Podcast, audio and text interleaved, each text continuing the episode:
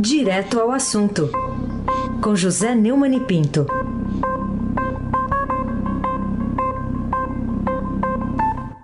Oi, Neumani, bom dia. Bom dia, Raisen Abac, Carolina Ercolim. Bom dia. Almirante Nelson e o seu pedalinho. Bárbara Guerra, Moacir Japias, Moacir Evangelista Biasi. Esse é bom também. Moacir era ótimo, meu querido amigo considerado. Olha, tá, tá sempre na minha cabeça o Moacir. É... Clã Emanuel, Alice Isadora. Pois então, bom dia, melhor ouvinte, ouvinte da Rádio Eldorado 107.3 FM. Aí se abaque, o craque. Bom, vamos lá. Como diz o Rafael Moraes Moura, nosso repórter em Brasília, parece que chamaram o VAR lá no Supremo, né? Com essa manchete aqui, ó. Faquin derruba a decisão de Toffoli sobre a Lava Jato, é o título aqui na, numa chamada na primeira página do Estadão. O, o Neumann, por que, que o relator da Lava Jato lá no Supremo negou permissão ao Procurador-Geral da República, Augusto Aras, para devassar segredos do mais bem-sucedido combate à corrupção no país? É, no mês passado, é, em plena pandemia e no plantão do STF, o presidente do Supremo, Dias Toffoli, determinou às forças-tarefas da Lava Jato em Curitiba, São Paulo e no Rio que mandassem à Procuradoria-Geral da República todas as bases de dados estruturados e não estruturados utilizados e obtidos em suas investigações. Quando o, o, voltaram as atividades do tribunal, logo no primeiro dia útil, o relator da Operação Lava Jato no Supremo Tribunal Federal, o ministro Edson Fachin, derrubou essa decisão estúpida, monocrática, não é nada urgente, né? Afinal, essas, esses plantões são para atender a urgências, não é isso? E eu sou obrigado a reconhecer que o Faquin é o novo herói nacional. É o, é o, é o homem do VAR lá no Supremo. Então o, o Rafael Moraes Moura tem toda a razão, né? E eu estava errado quando combati a indicação dele pela Dilma para o Supremo. Estavam certos meus amigos José Paulo é, Cavalcante Filho e Álvaro Dias, que sempre apostaram todas as fichas no Faquin. Viva os três, né? E a minha amiga é, Aninha Franco, lá da Bahia, me escreveu dizendo: Eu estou apaixonada pelo Faquin. E eu respondi a ela pelo WhatsApp. E eu também. Carolina Ercolim, tintim por tintim. Neumani, bom, o Aras deve recorrer dessa decisão, né, que impede esse acesso aos dados é, da Lava Jato. Queria saber quais chances ele tem de sucesso, é, até levando em conta essa informação que está na coluna do Estadão de hoje, de que muito dessa decisão veio no sentido de ajudar o Deltan Dallagnol lá naquela decisão do Conselho Nacional do Ministério Público. Bem, é, o, o, Gustavo Aras, Aras, desculpe, o Augusto Aras vai recorrer da decisão de Faquin, é claro, isso já está noticiado no Estadão. A decisão do Faquin é difícil né, de recorrer porque ele pega um erro técnico. Ele disse que foi o, o instrumento usado foi errado. Além disso, é, a função. Agora, eu, eu, citei aqui o Zé Paulo Cavalcante Filho, agora vou citar meus outros gurus da área jurídica. Segundo Modesto Carvalhosa e o Walter Mairovitch, professor da USP e desembargador do Tribunal de Justiça de São Paulo, a função do Procurador-Geral da República é administrativa. É de representar o Ministério Público Federal no Supremo Tribunal Federal e denunciar crimes de maiorais com foro privilegiado. Ou passar o pano, é, ganhando o apelido de arquivador e gavetador geral da República do Geraldo Brindeiro, ao qual o Augusto Aras também está merecendo, viu? Se abaque, o craque. Muito bem. Ô Neumann, queria falar também com você sobre a demissão do autor do dossiê sobre os críticos ao governo. Está na manchete aqui do Estadão. O governo demite autor de dossiê sobre, sobre críticos. E isso foi lá no Ministério da Justiça. Você acha que foi correta a decisão do ministro André Mendonça para calar o clamor geral contra a espionagem dos servidores antifascistas? É, o ministro da Justiça, André Mendonça, anunciou ontem a demissão do diretor de inteligência da Secretaria de Operações Integradas, CEOP, Coronel do Exército Gilson Libório de Oliveira Mendes, é, responsável por monitorar opositores ao governo do Jair Bolsonaro, ressuscitando uma das grandes nostalgias do presidente, que é o Serviço Nacional de Informações, o famigerado SNI. A substituição foi anunciada logo depois do Estadão ter mostrado que quase toda a cúpula da secretaria foi trocada por Mendonça depois da saída do ex-ministro Sérgio Moro. O trabalho de secretaria virou alvo do Ministério Público depois do portal UOL, de uma reportagem do colega Rubens Valente, é, ter é, demonstrado, revelado que o órgão produziu um dossiê de informações 579 professores e policiais identificados como integrantes do movimento antifascismo. O... Eles passaram um recibo de fascista, né? Agora, eu disse, ontem ao comentar isso no meu, na minha, no meu canal do, do YouTube, eu disse que se o, o que o André Mendonça não tem condições de demitir quem o verdadeiro responsável está em cima dele, que é o presidente da República, né? E por coincidência, eu não tinha lido, somente ontem à noite eu li o artigo da, da Vera Magalhães, Bolsonaro muda a BIM e cria o Centro de Inteligência, o que mostra que é verdade. É, quem está afim é, de xeretar a vida do, da oposição, dos eternos inimigos, é o Bolsonaro.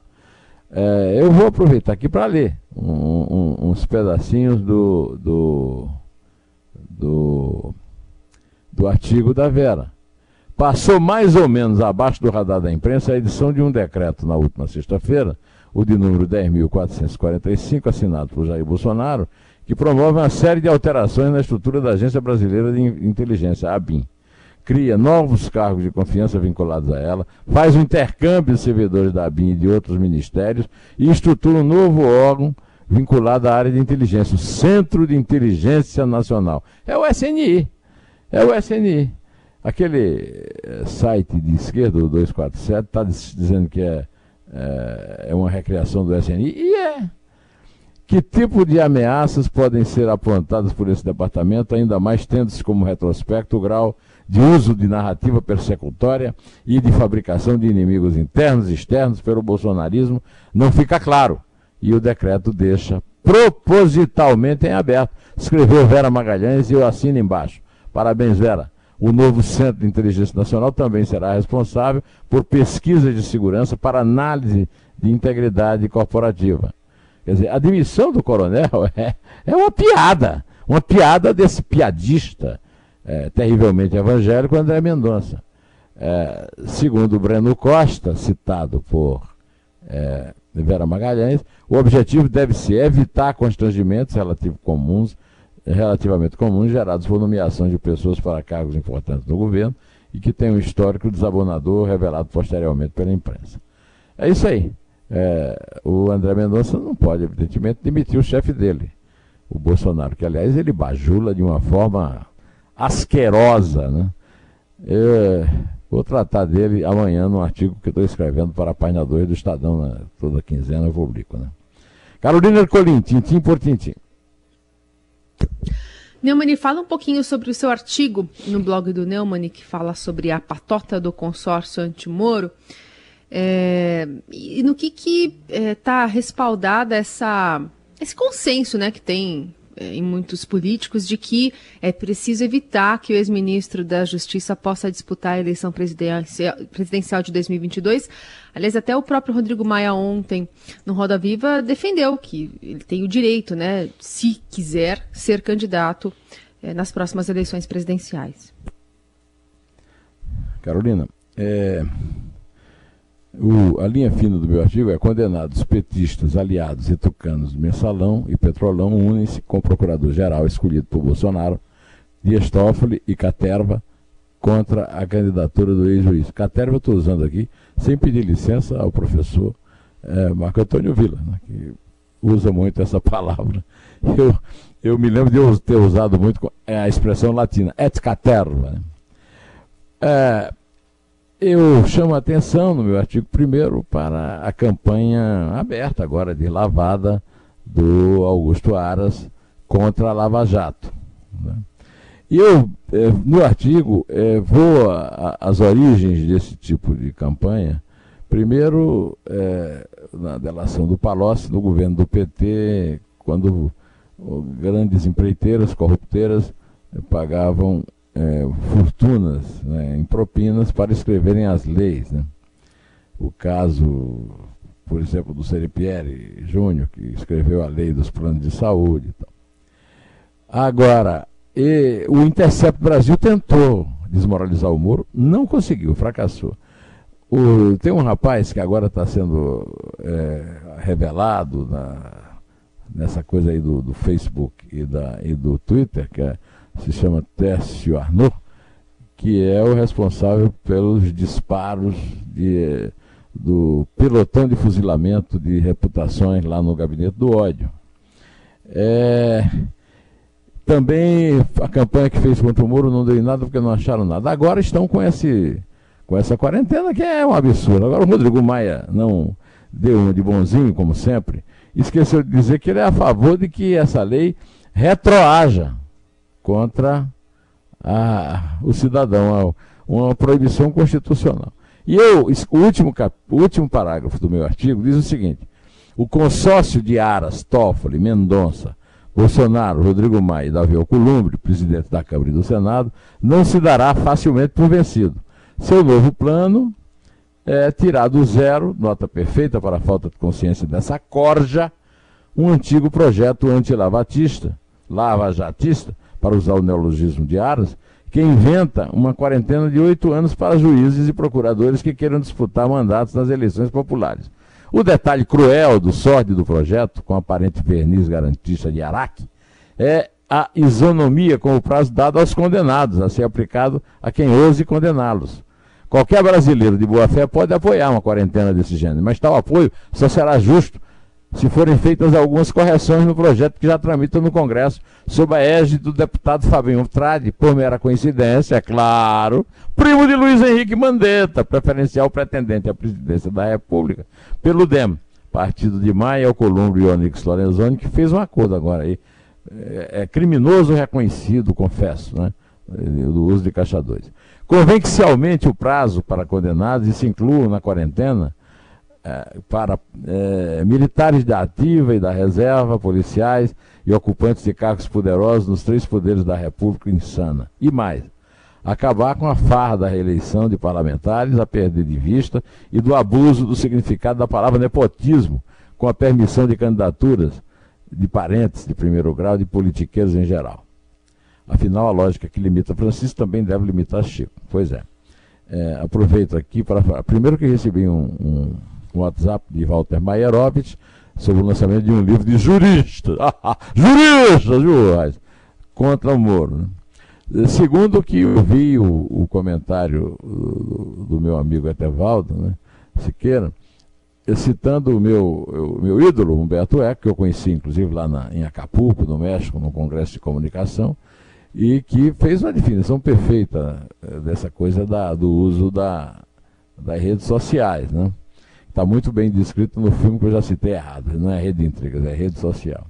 E para concluir esse, eh, eh, essa questão, eu quero também aplaudir de pé aqui o meu amigo Raíssen Abac a respeito do comentário daqueles que escolham as escolas e agora ficam loucos para que as escolas abram, para que os filhos dos outros transmitam Covid para os seus velhinhos. Palmas, Raíssen Abac, o craque. Muito obrigado. Vamos falar então dessa procura mundial, né, Neumann, por uma vacina. Essa manchete aqui hoje do Estadão chama atenção. Talvez nunca exista vacina. Essa declaração é do diretor-geral da OMS, Tedros Adhanom. Um momento aí terrível, né, que a gente enfrenta essa pandemia que, que você acha que ele quis dizer com isso? Tedros Adhanom Ghebreyesus é um irresponsável absoluto.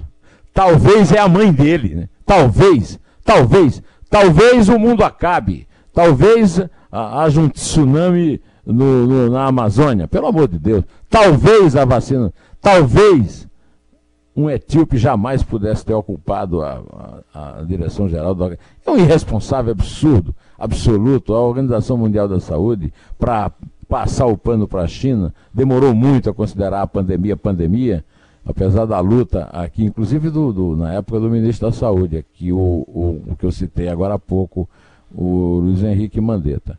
Então eu estou profundamente revoltado com o, o, o talvez nunca exista do Tedros Adhanom Ghebreyesus. Carolina Ercolim, tintim por tintim. Bom, falamos também sobre a CPMF, que está em destaque, inclusive, na capa do Estadão de hoje, que diz: por apoio à CPMF, Guedes vai propor menos tributo na folha. E há também um, um, um, esclarecimento, né, um ponto de vista aqui do próprio Bernard Api, também na página de economia de hoje, tratando dessa, dessa discussão, né, um pelo outro. Queria saber o que, que você está vendo dessa nova avaliação, né, dessa opção que está na mesa do ministro Paulo Guedes, né, o chamado posto Ipiranga. Olha aqui, é, o, o, Paulo Guedes é outro, é, é o etíope do governo Bolsonaro, né?